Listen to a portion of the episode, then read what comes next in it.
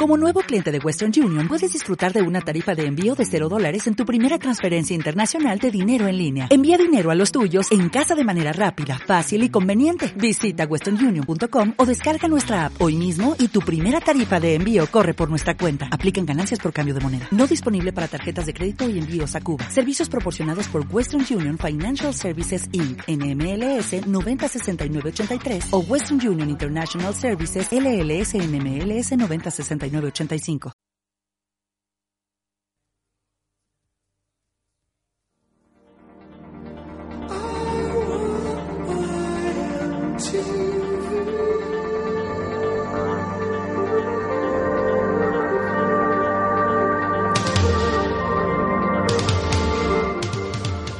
Conversiones a la Jaenera. Un espacio radiofónico para conocernos, viajar por nuestra provincia, mudar nuestra piel de lagarto en la antigua ciudad de Sawen, mirarnos en los ojos espejados de otras jiennenses y buscar entre esencias de palabras aceitosas hasta que cada hermano oyente encuentre su verdad en estas ondas sin miedo.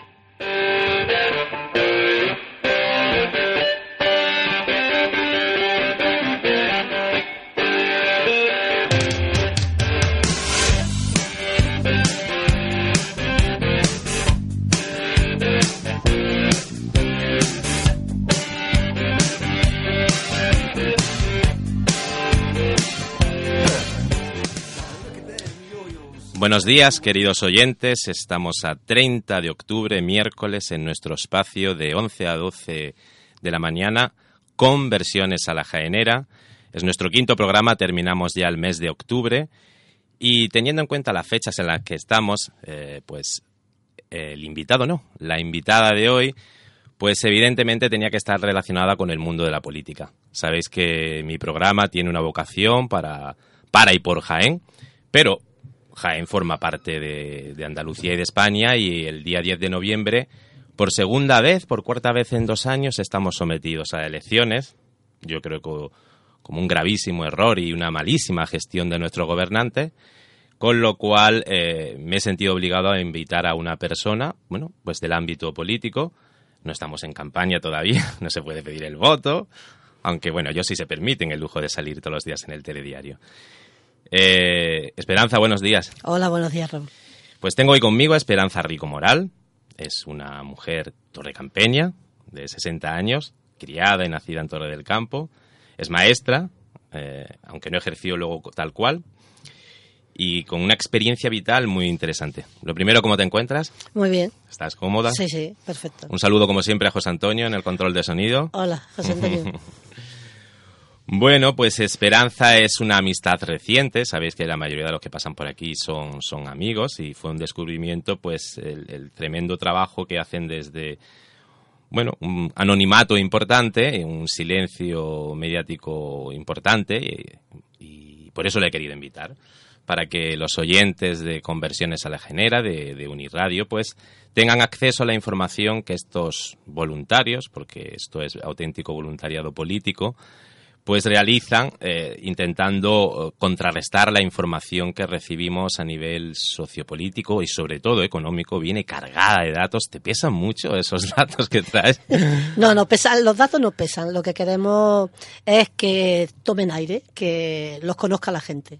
Exacto, pues para eso estamos aquí, para que poco a poco que van subiendo ya las descargas de nuestros podcasts, de los programas previos, pues eh, toda la información que yo tuve el privilegio de recibir era unos tres meses en una charla en privado en una cafetería en Jaén pues lo comparta con todos vosotros y vosotros eh, esa información la utilicéis para votar con criterio pues el próximo 10 de noviembre. De todas formas, como siempre hacemos, primero queremos conocer a, a la persona, a Esperanza Torrecampeña. Los torrecampeños sois muy, tenéis mucha iniciativa, ¿no? Sí, lo de garbancillos tostados de la campiña robado, ¿no? Yo recuerdo de la playa, no sé si fue en Torre del Mar, y mi padre siempre me decía, mira, que es torrecampeño. En todos lados hay un torrecampeño vendiendo o comprando algo, ¿no? Eso es un pueblo con muchísima iniciativa. Sí, creo que sí, que somos un pueblo... Bueno, se habrá... Disculpa. Se ha visto obligado a a buscarse la habichuela, como vulgarmente se dice.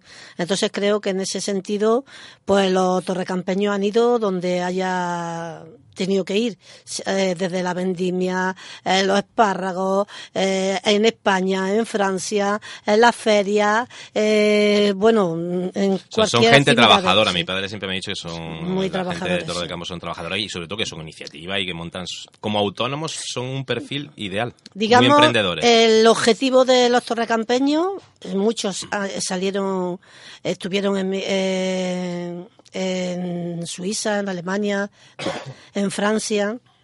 Entonces, el objetivo era tener su casa, sacar adelante su familia y si podían comprar un olivarillo, ¿no? Entonces, yo creo que se han guiado por eso, por, por cuidar a su familia y, y, en, y en eso no han regateado esfuerzo ninguno. Pues muy bien. Esperanza vive en Torre del Campo. ¿Hasta qué edad? Yo estoy en Torre del Campo pues hasta que me fui a trabajar a Madrid con 30 años. Eh, estuve 13 años en Madrid y luego volvimos, volví al pueblo. ¿Qué tal esa experiencia? ¿Con qué edad llegas a Madrid? Eh, 30 años ya tenía. Vale, ya un poquito más madura y tal.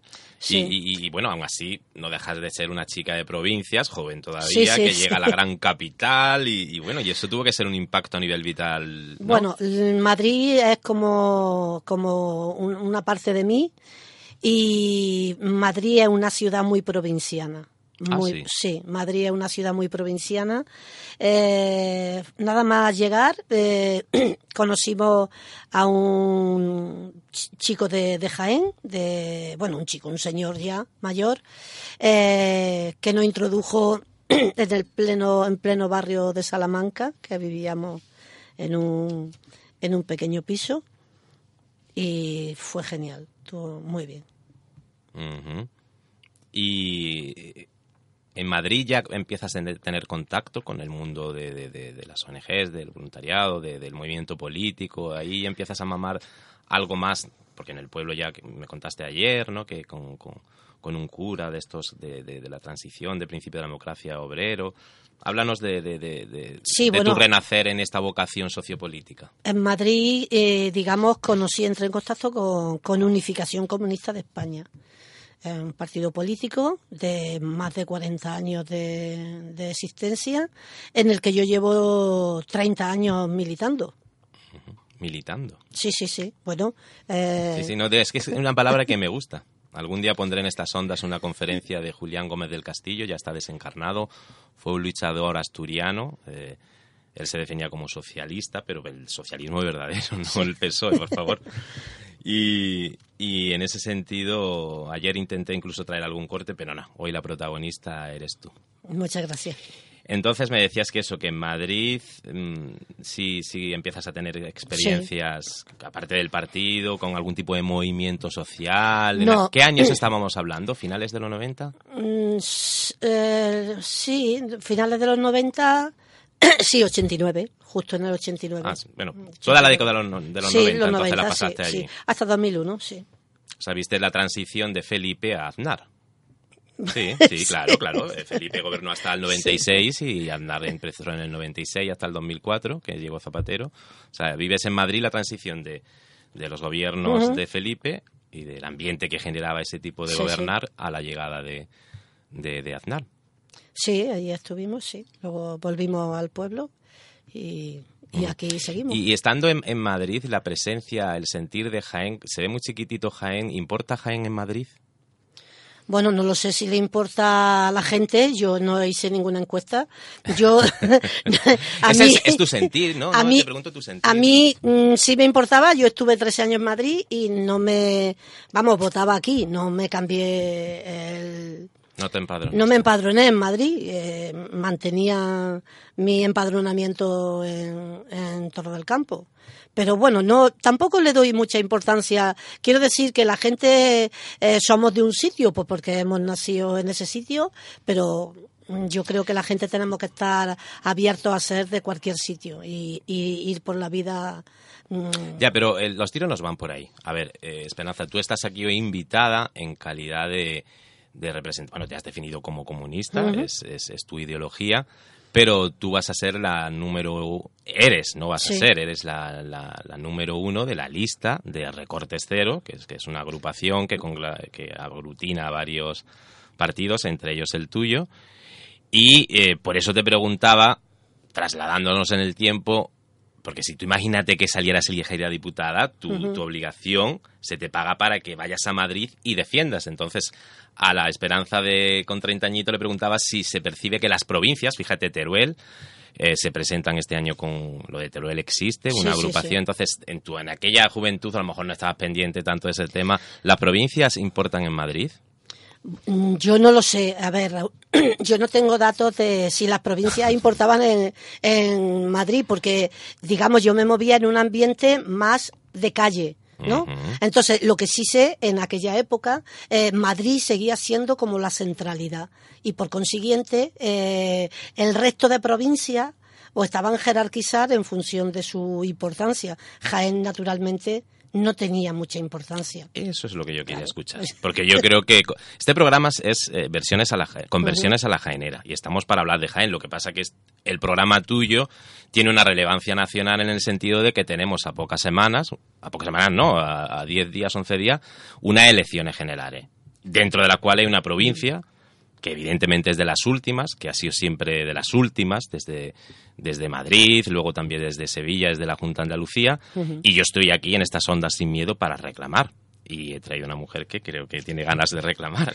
Bueno, nosotros queremos, naturalmente, que nos duele, a mí particularmente me duele mucho Vitierra.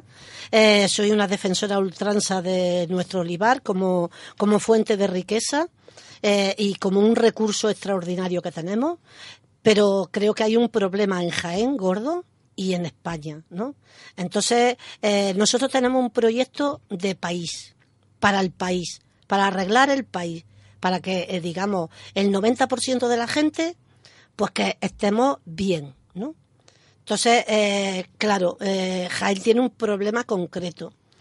Y bueno, hace unas semanas, pues habéis visto que había una multitudinaria manifestación en Jaén porque el olivar tradicional se muere, ¿no?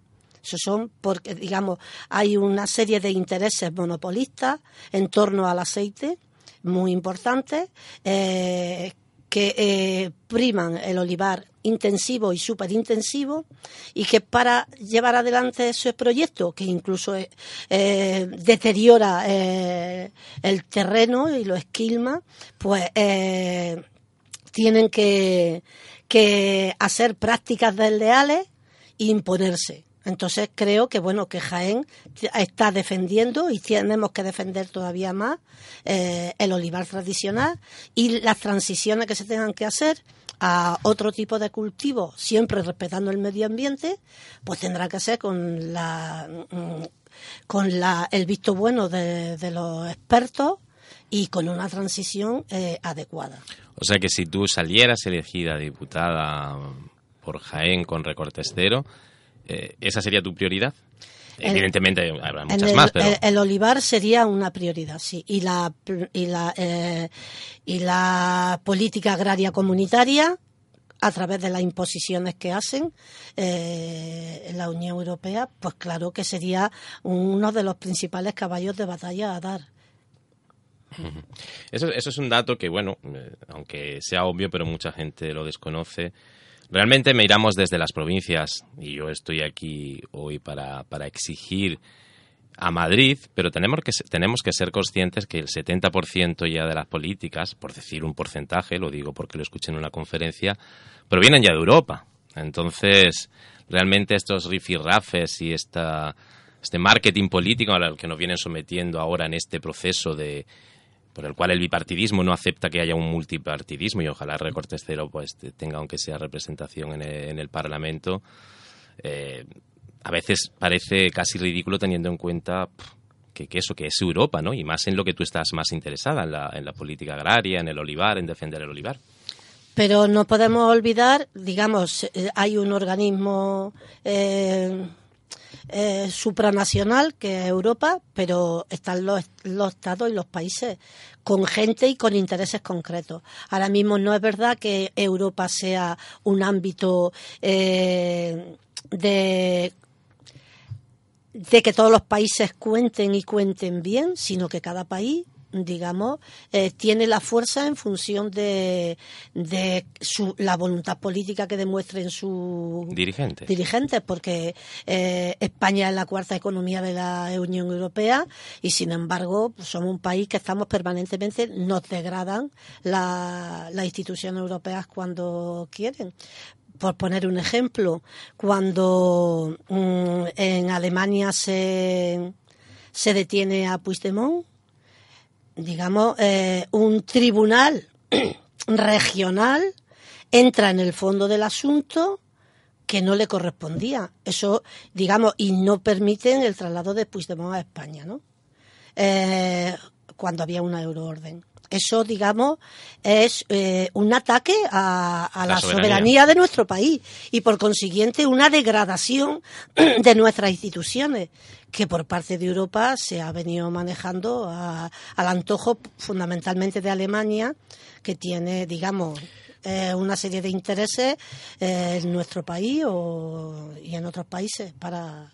¿Quién dirige Europa bajo tu punto de vista? ¿Qué país? Bueno, mm, mi punto de vista eh, en Europa, naturalmente, Alemania digamos, sería el líder. el líder, el que impone, pero bueno, hay, hay una jerarquía. Los Francia, ¿no? Eh, los países están jerarquizados, ¿no? Evidentemente, eh, hay pues como se habla en marxismo, una cadena imperialista donde cada país tiene una capacidad, un poder. Pues traslademos esa cadena a España porque, bueno, no estamos en la elección europea y por ahí es por donde iba yo, en esa cadena eh, ¿Está Madrid para ti en primer lugar en nuestros 40 años de democracia?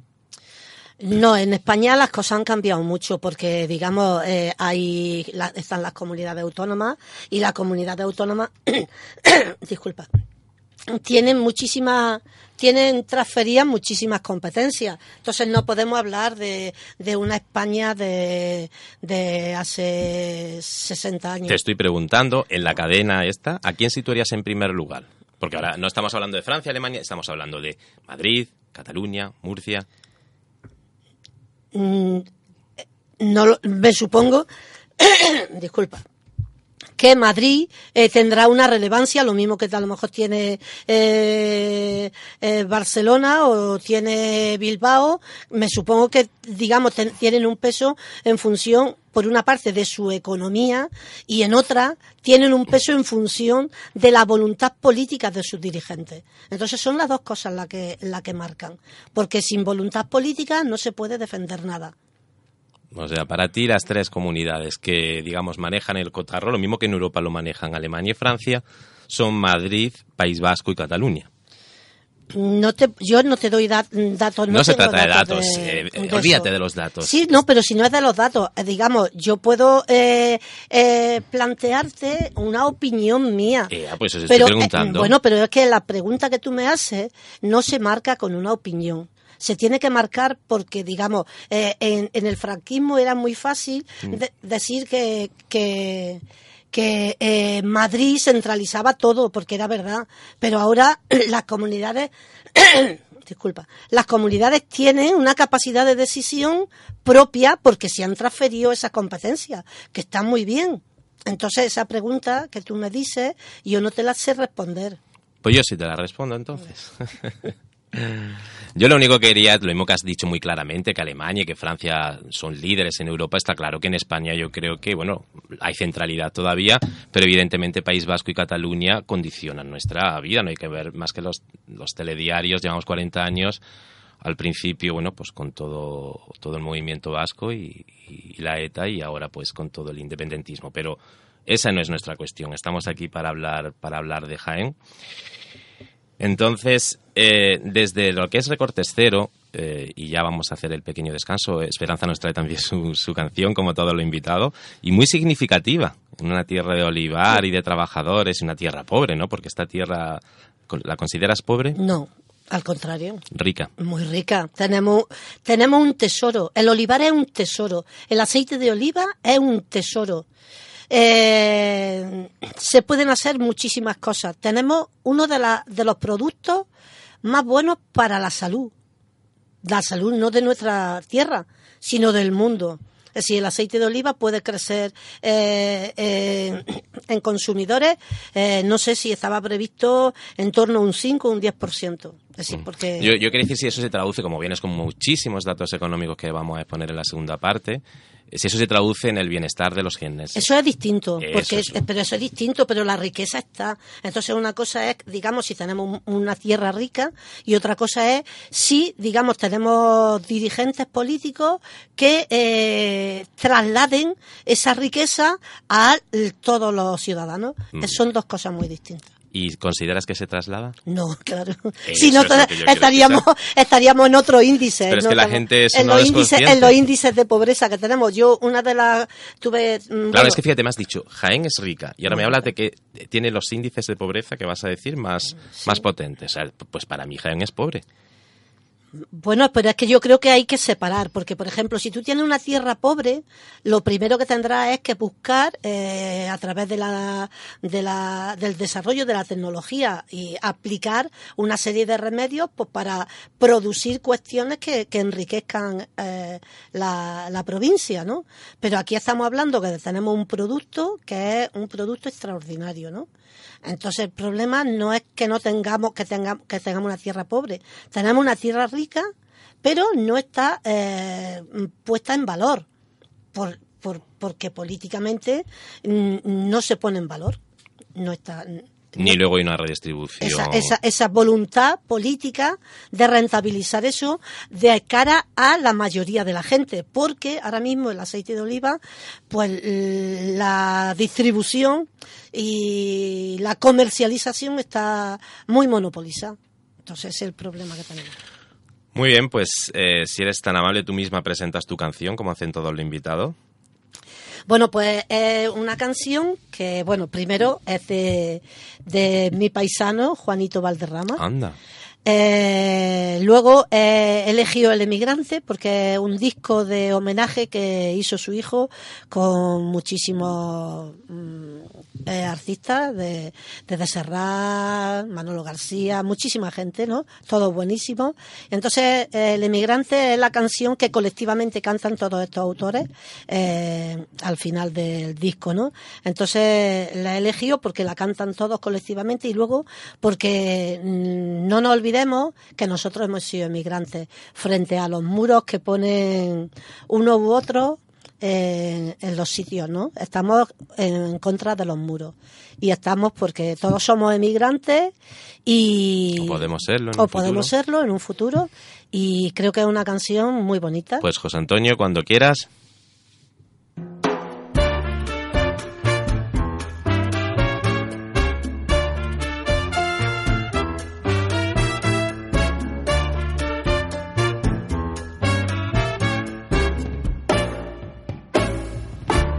Que hacerme un rosario con tus dientes de marfil para que pueda besarlo cuando esté lejos de ti.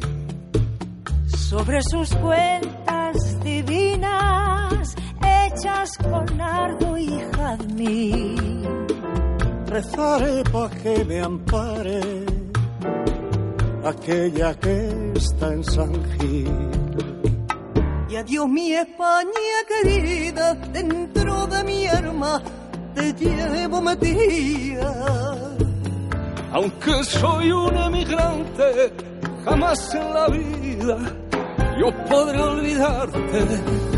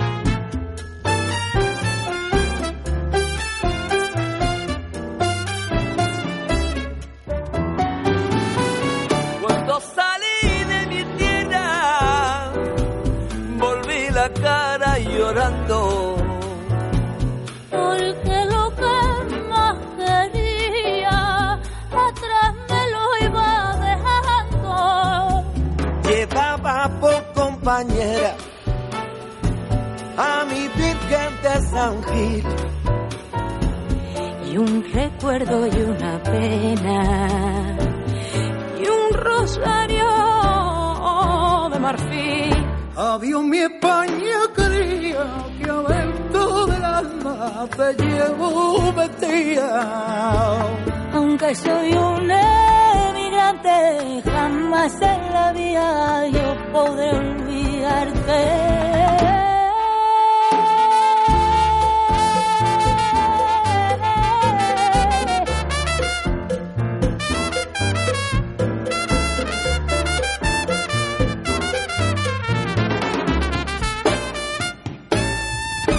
soy un pobre migrante y traigo a esta tierra extraña.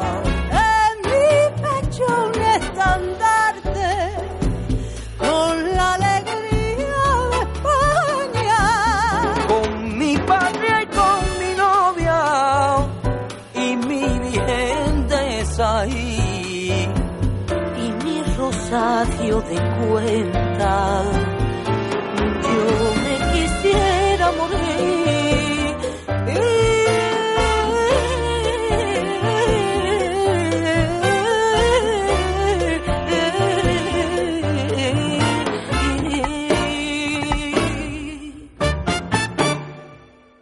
El emigrante en una versión que no la había escuchado nunca y, hombre, un poquito entiendo de música, un poquito nada más y, y, joder, musicalmente suena estupendamente. ¿eh? Muy Me precioso, han encantado los vientos. Eh, ¿Producido el disco aquí entonces Recom- en Jaén? rec- recomiendo, no, no, eh, recomiendo el disco entero, ¿eh? De- eh, Pues luego tengo que tomar nota recomiendo el disco entero. Terminemos. Es precioso, sí, todas las canciones son muy bonitas. Podrían hacer tres o cuatro más porque Juanito, Juanito Valderrama tenía canciones muy, muy bonitas. Pues su sobrina Nani ha sido la nana de mis sobrinas. Muy bien. ¿La conoces a Nani? No, no. Pues ella ha sido la cuidadora de mis dos sobrinitas. Bueno, pues entramos en la segunda parte con, con Esperanza Rico, eh, número uno en la cabeza de lista de recortes cero para el Parlamento por Jaén. Recorte Cero, Grupo Verde. Reporte Somos cero, una Grupo. Verde. Vale. Entonces ella ahora nos va a ilustrar con una serie de datos que a mí me llamaron mucho la atención porque, bueno, contrastan con los que recibimos en lo- en los medios de comunicación general. Y nada, todo tuyo, Esperanza. Vale, gracias Raúl. Mira, nosotros, en primer lugar, lo que defendemos es que eh, España es rica. Somos un país rico, somos la cuarta economía del- de Europa y somos la catorceava del mundo. Pero eso es muchísimo, muchísimo dinero. Nosotros tenemos un Producto Interior Bruto superior al billón de euros. Entonces, esa es la base de por qué defendemos nosotros que hay que redistribuir la riqueza y que es la, la única alternativa que tenemos para que el 90% de la gente vivamos bien, ¿no?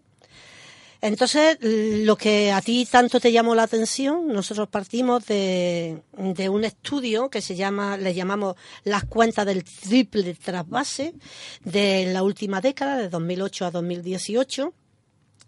Como, eh, digamos, qué es lo que ha pasado en nuestro país. ¿Qué es Abarca lo que ha sido la crisis, que empieza en el 2007, Sí, 2008. sí, Ujú. claro. Nosotros le llamamos eso, las cuentas del triple trasvase y lo que decimos no es que hayamos vivido por encima de nuestras posibilidades, que es lo primero que se nos quiso meter en la cabeza, sino que lo que estamos sufriendo eh, es eh, no es una crisis, sino el efecto de un saqueo de un saqueo, que nos han saqueado, que nos han quitado. Entonces, eh, eso es lo que decimos es, ha habido un trasvase, disculpa, un trasvase de salario y renta que han ido del bolsillo del 90% al de la oligarquía española. Es decir, en todo este periodo de crisis, nosotros hemos visto descender nuestros ingresos y nuestros recursos, pero sin embargo, eh, la oligarquía española y el capital extranjero han seguido ganando dinero. Y de hecho ha sido público, es decir, que están publicados los beneficios que se han obtenido cada, cada tiempo, ¿no? Entonces. Pues mm, ilústranos. Claro, nosotros lo que decimos que eso es lo que permanece oculto. Y es un problema porque si no tenemos conciencia de que somos un país rico, pues lo que hacemos es conformarnos con que permanentemente nos, nos bajen los sueldos y que cada vez tengamos menos, ¿no? Y ahora mismo estamos en una situación ya tan dramática que eh, gente que tiene trabajo es pobre. Sí, el concepto de trabajador Eso, pobre, pobre. Que, que trabaja pero no llega a final de mes. no llega a final de mes. Y cada vez eh, de eso. Aparte de que ahora pues ya veis, estamos en un periodo en el que no quieren preparar el cuerpo para una nueva res- recesión, que ya es Es meter miedo. un- bueno, claro, meten miedo para que la gente se aguanten, ¿no? Pero n- va- valoramos que es inadmisible, ¿no? Que, que hagan eso. Aparte, un dato que también quiero trasladar, porque sí que es importante, según el Pacto de Estabilidad, en los próximos dos años tenemos que hacer recortes por valor de 15.000 millones. Eso va a implicar que la sanidad, la educación, la dependencia, los salarios, todo baje. ¿Qué es lo que ha pasado en los ocho años anteriores? Que fueron los datos que a mí me llamaron la atención, ¿no? Como Vale. de las rentas del trabajo, o sea, de lo que ganáis el conjunto de los trabajadores de, Mm. de España en este caso, Sí. pues era un total y de repente en estos años ha bajado esos ingresos muchísimo vía Lo eh, que- impuestos, incremento y vía pérdida de ayudas, ¿no? Generalmente lo que nosotros decimos ha habido el primer trasvase es un trasvase de las rentas salariales a las rentas del capital. Decir, eh, esa distribución que eh, se suele hacer, que en otros periodos, mm, en décadas anteriores, estaba más compensada, pues digamos, lo que hemos sufrido es eh, un, un, un trasvase importante de... Sí, te voy a buscar los datos. Y sobre todo para que nuestro oyente medio, que en un momento dado puede ser un chico joven, 18 en la universidad y tal, con palabras sencillas que ellos entiendan qué significa eso del trasvase, de las rentas del trabajo o salariales, Pues sí, eso a sí. las rentas del capital. Porque así dicho suena muy abstracto. Bueno, pues lo que significa es que si o tú, una ama de casa que no que estudia si la tú ganas 700 euros, eh, pues mm, te bajan 100 euros y entonces pues esos 100 euros que a ti te rebajan, pues no te lo pagan a ti porque se lo queda el, em- el empresario y, y, digamos son rentas de capital. Entonces, esa es la, la cifra esa, que tú vas a ganar menos porque de tu, de tu sueldo, digamos, pues hay más beneficios empresariales, pero yo- a, a costa de, de bajarte el sueldo. De hecho, los sueldos han bajado muchísimo. No sé si recordaréis, antes de empezar la crisis, en este país quien ganaba mil euros era poco menos que un, un- daba lástima, ¿no? Y sin Ujú. embargo, eh, ahora, pues ganar mil euros es de privilegiado, ¿no? Bueno, ya sabemos que hay sueldos muy por encima o lo Sí, que no, sea. pero estamos hablando para la clase estamos hablando de una media importante Y de... en esta ciudad, en concreto en Jaén, manejáis datos al respecto. Tú serías diputada por esta ciudad y es verdad que mil euros aquí, ¿no? Aquí es muy, bueno, aquí en toda España es muy difícil. Bueno, estamos en Jaén. Sí, pero es muy, muy difícil eh, llegar a los mil euros. Los, los, los salarios han descendido mm, dramáticamente, ¿no? Entonces, esa es la primera, la primera Trasvase. el, el primer trasvase. El primer trasvase es que, digamos, cada vez ganamos menos porque, digamos, eso va a las rentas del capital. Pero luego lo, el, el segundo trasvase que, del que partimos es de las rentas del capital, de la renta del capital al capital financiero. Ese es un segundo trasvase. Eso implica pues la desindustrialización que está sufriendo nuestro país y en, en- en- base a, primar el capital financiero o especulativo, que no es productivo, que digamos gana dinero, pero no generando nueva riqueza que es un problema grande, ¿no? Eh, y luego eh, el tercer trasvase es de ese capital financiero al capital, de- digamos, una, una renta de, el tercer trasvase es de la renta del capital nacional al capital extranjero. Y eso es un verdadero problema eh, dramático pues porque bueno pues se mide en que en torno a un 45% del IBEX 35 se supone la que la principal industria del país están en manos del capital extranjero y eso implica que esos beneficios salen de nuestro país todos los años, no, no se parten de una reinversión en él. ¿no? Entonces, pues podemos pasar a dar algunos datos importantes. Nosotros lo que decimos que ese es un, digamos, un problema gordo que tenemos, porque si no mm, cambiamos esa, ese trasvase de dinero, evidentemente mm, el país no puede, no puede salir adelante, sino que cada vez la pobreza incidirá más en sectores más amplios de la, de la población. Y en ciudades como, o provincias como Jaén, digamos que tenemos unos índices tan eh, bajos en, en industrialización y en todo lo que midamos, pues naturalmente eh, se mm, sentirá mucho más, naturalmente. Eh, mi padre, de una forma, mi padre es un hombre sin estudios y tal, dice de una forma que, que en los 40 años de democracia realmente no ha entrado ninguna gran industria en Jaén y que realmente sí que se han desmantelado algunas de las poquitas que había. Es un problema mm, principal. Quizá en el proyecto global que tienen los que dirigen el mundo para, para este país es que, el- que seamos un país de servicios, eh, bueno, también tecnología y tal, pero parece ser que la industria no, no está abocada a ser nuestro fuerte. Y lo que has dicho, hombre, pues eh, yo lo comparto, pero lo veo tan eh, complicado de cambiar en el sentido que estamos en un mundo globalizado y bueno, pues ya es normal que, que- haya inversores extranjeros. No podemos aspirar al régimen autárquico que sí, por ejemplo, fue el franquismo. Es, tal como está montado el cotarro hoy en día, ¿no? Esperanza, ¿cómo lo ves tú? No, no, no, no podemos partir de. Bueno, primero porque no es real. Digamos, eh, el, capital va donde le da beneficio. Aquí no estamos hablando de que el capital no tenga beneficio. Lo que estamos hablando de que no tenga los beneficios eh, mm, altos a costa de todo el mundo, que es distinto. Ejemplo, por ejemplo, eh, los países eh, iberoamericanos, donde tanto capital se invirtió por parte del mm, de la empresa española, Telefónica Santander.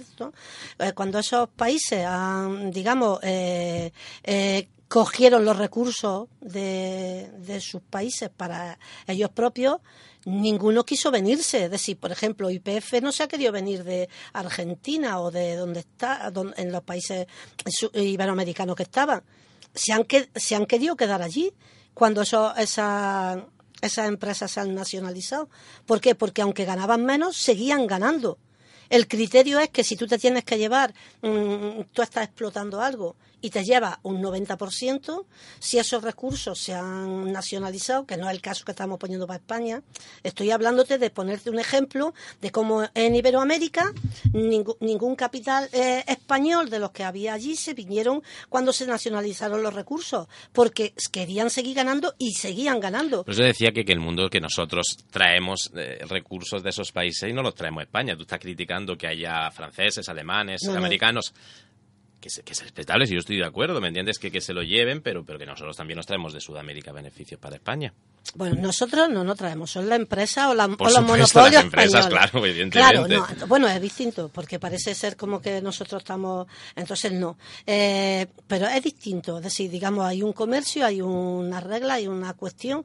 Lo que estamos hablando es si los monopolios estas empresas monopolistas, porque son empresas monopolistas, no estamos hablando del pequeño empresario, del autónomo, no, son gente a la que hay que apoyar, porque son los que generan el 70% o el 80% del empleo. Estamos hablando de monopolios, de multinacionales, de gente pues, digamos que tienen una capacidad de decisión y de incidencia en la vida de la gente muy importante. Entonces, en lo que estamos diciendo es, España es un país muy rico, nosotros criticamos que hay un trasvase de, eh, de capital eh, nacional a capital extranjero, que eso va en detrimento nuestro, pues no estamos diciendo que no estén la empresa extranjera aquí, o lo mismo que la empresa española en eso. Es decir, estamos en un mundo globalizado y eso no se va a, a quitar. Bueno, no sé, también estaba globalizado. eh, eh, El Imperio Romano. En, eh, en el siglo V, no sé, eh, había otro ámbito, pero también, entonces, no estamos hablando de eso. Pero lo que me estoy refiriendo es que mm, eh, lo que tenemos que partir es que esa mm, distribución de la riqueza en función de que eh, somos los trabajadores quienes la generamos, no sea que vayan mm, masivamente a, a unas pocas manos dejando en la pobreza más absoluta a la inmensa mayoría. Eso es lo que estamos hablando. Estamos diciendo, estamos, tenemos un país rico, un país que tiene muchísima riqueza, y entonces que tenemos que redistribuir la riqueza, que no implica quitarle nada a nadie, sino que mm, bancos, monopolios y multinacionales paguen los impuestos que deben de pagar. Ahora mismo, según Gesta, los- el Sindicato de Técnicos de Hacienda, bancos, monopolios multinacionales pagan en torno a un, creo, no sé si un 3 o un 6% de impuestos sobre beneficios. Pues no es justo. No es justo porque, por ejemplo, eh, las personas normales pagamos más del 18% del IRPF, pero es que luego un- una empresa, una, un autónomo, paga en torno a un 23%. Entonces no puede ser que se carguen sobre eh, las espaldas más débiles las cargas y, y, otros señores se lleven los beneficios. O sea que esos trasvases que tú explicas tan técnicamente, lo que quiere decir al final, y yo voy a ser un poco así sencillote, es que, que los pobres cada vez son más pobres y las empresas, las grandes multinacionales, porque no estamos hablando de nuestro empresario No, con no, 10, no. con 15, todo lo contrario, ¿no? son hombres 10, de mucho mérito. 15, con 20 o con, con 50, 50, o con 100. pymes. Ojalá, ojalá tengamos muchos muchos empresarios que tengan 100 trabajadores o 200, pues sería estupendo para Jaén. Porque eh, naturalmente que hace falta los empresarios. Lo que, lo que no podemos es permitir que haya monopolios que no pagan sus impuestos porque hay 40.000 argucias legales digamos que es legal, que no es que estén, sin embargo, pues eso por lo que decimos es Sí, la propia banca, por ejemplo, ¿no? que hay que hay que eh, cuestionar ahora mismo el El sistema fiscal Claro. estás hablando, en definitiva. hay que, hay que cuestionar que los grandes paguen más impuestos que, Claro. los pequeños, porque yo sí recuerdo claramente en aquella explicación que en los años de crisis, cuando hablabas del trasvase de la renta del trabajo, es que no solamente se hayan recortado los salarios y por tanto la gente más pobre, sino que se hayan reducido notablemente las ayudas a aquellos trabajadores o incluso ya no trabajadores, Lo gente dependiente que lo no tenía recursos. Lo que partimos es que, digamos, eh, a, a los, a, los, a los ciudadanos no solamente el sueldo que ganamos es donde no entran los ingresos, sino que hay una serie de recursos como son la sanidad, la educación, la dependencia, que mm, de los que nos beneficiamos, ¿no? y que Entonces, si los recortan, y si lo recortan, digamos, pues lo sufrimos, ¿no? No es lo mismo que tú tengas que operarte eh, de una rodilla y te llamen al mes, que te llamen a los seis meses, a los siete meses, no sé. no es lo mismo que en un aula haya 32 niños a que haya Que- 22. Claro, no es lo mismo. Entonces, to- no es lo mismo que haya eh, 100 maestros que 50, no es lo mismo. Entonces, digamos, cada vez que hay recortes en sanidad, en educación, en dependencia, en muchísimas cosas, pues naturalmente lo sufrimos. O sea, nos pagan menos, suben incluso a veces los impuestos Mm. y además recibimos peores servicios. Mira, por ejemplo, te puedo dar datos de eh, los recortes eh, en la década 2008-2017. eh, el total de, de recortes son de 367.000 millones. De ese billón de, de Producto Interior Bruto, ¿se 300 recuerda? 367.000 millones. Un tercio casi. Muchísimo, ¿no? Bueno, pues los beneficios de la oligarquía están en torno a los 395.000 millones. En el- Pero en el total o como incremento. Los beneficios siempre son incremento, no es eh, los beneficios en, en la década, en la década, ¿vale? Los beneficios. O los beneficios del capital extranjero están en torno al, a- al billón. Entonces, lo que mm, tenemos que ver, pues, es frente a los recortes, muchos recortes para la gran mayoría y, y grandes grandes beneficios para, para, para ellos. Entonces yo creo que eso es lo que queremos cambiar. Lo que queremos cambiar es que, digamos, se redistribuya la riqueza. Se redistribuya la riqueza, ¿no?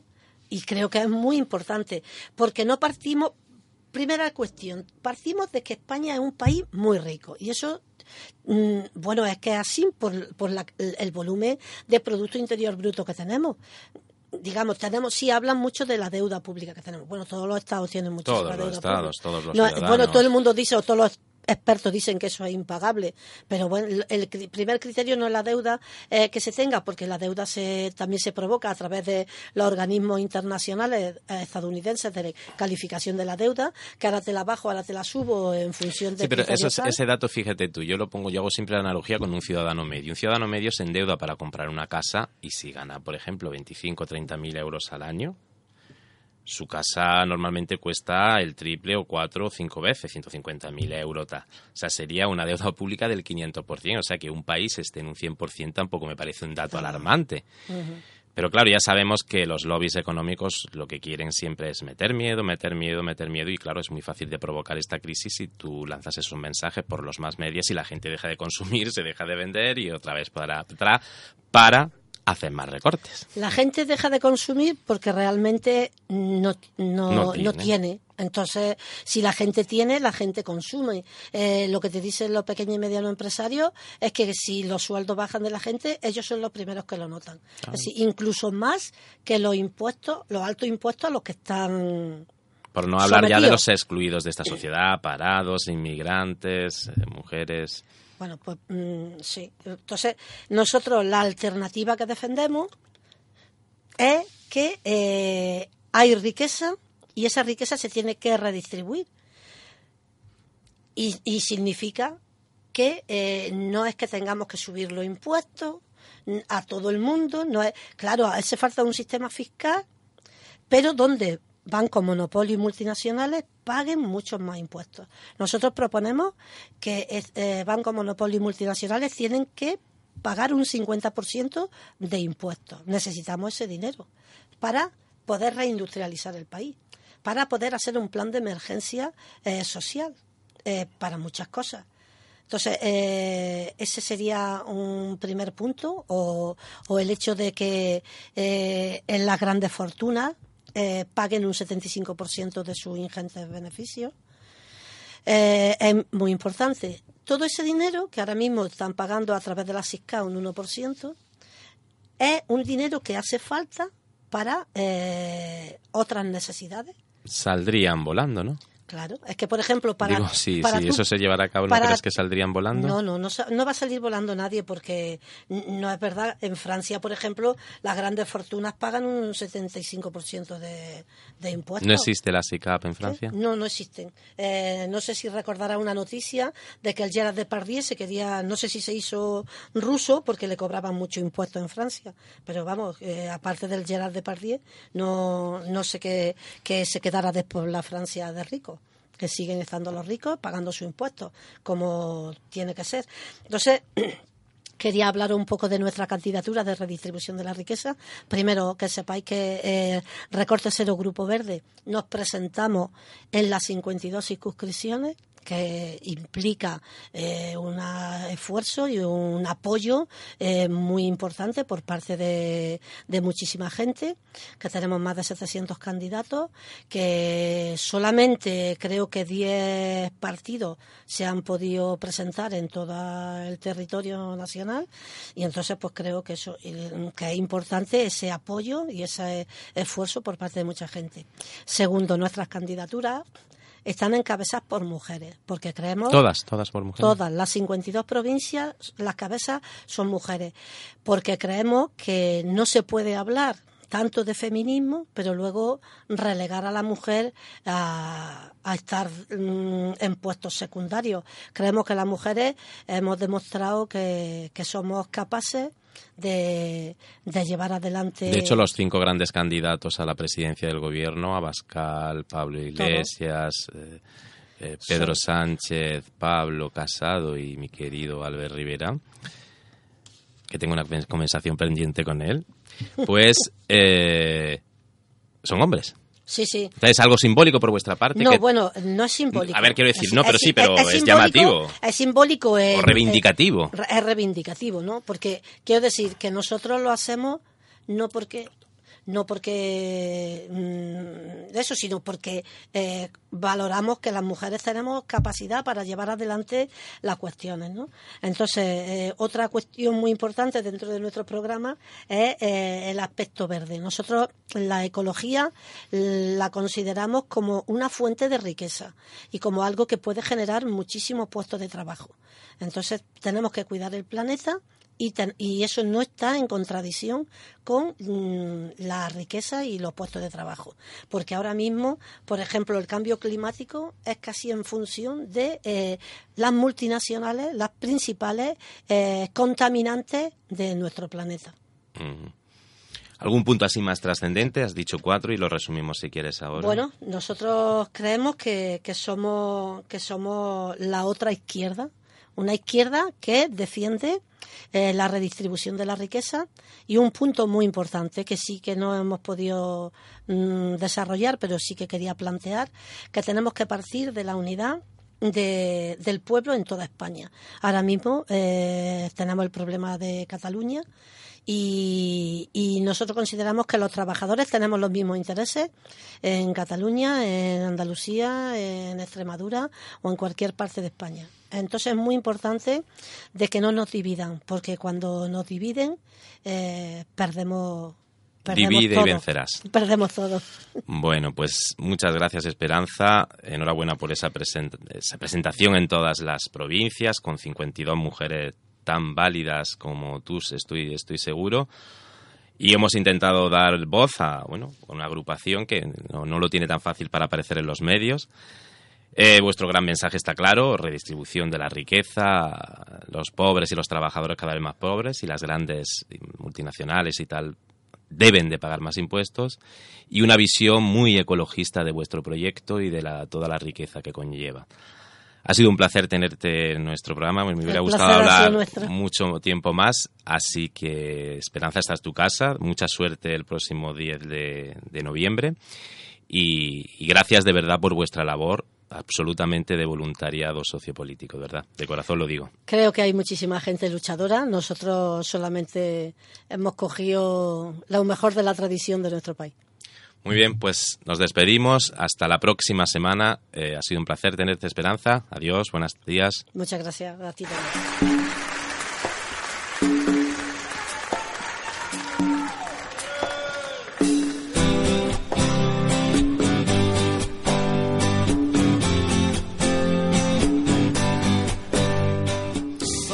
Hemos llegado al final de nuestra emisión y ya suena de fondo la melodía que os acompañará en nuestras despedidas.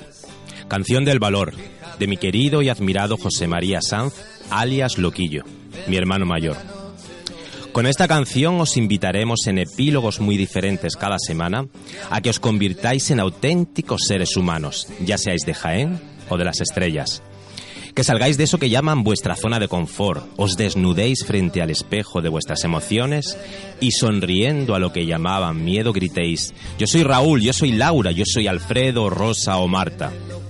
Como dice su tatuaje, de mi querido y admirado loquillo, solo es cuestión de amor propio. Besos y abrazos, yo soy Raúl el Loco. No sé si sabes que el poeta mejor se muere por decir una palabra, eso. Y que si viajas de cama en cama, él sería santo ser un hombre fiel. Porque nadie quiere lo que tiene. Porque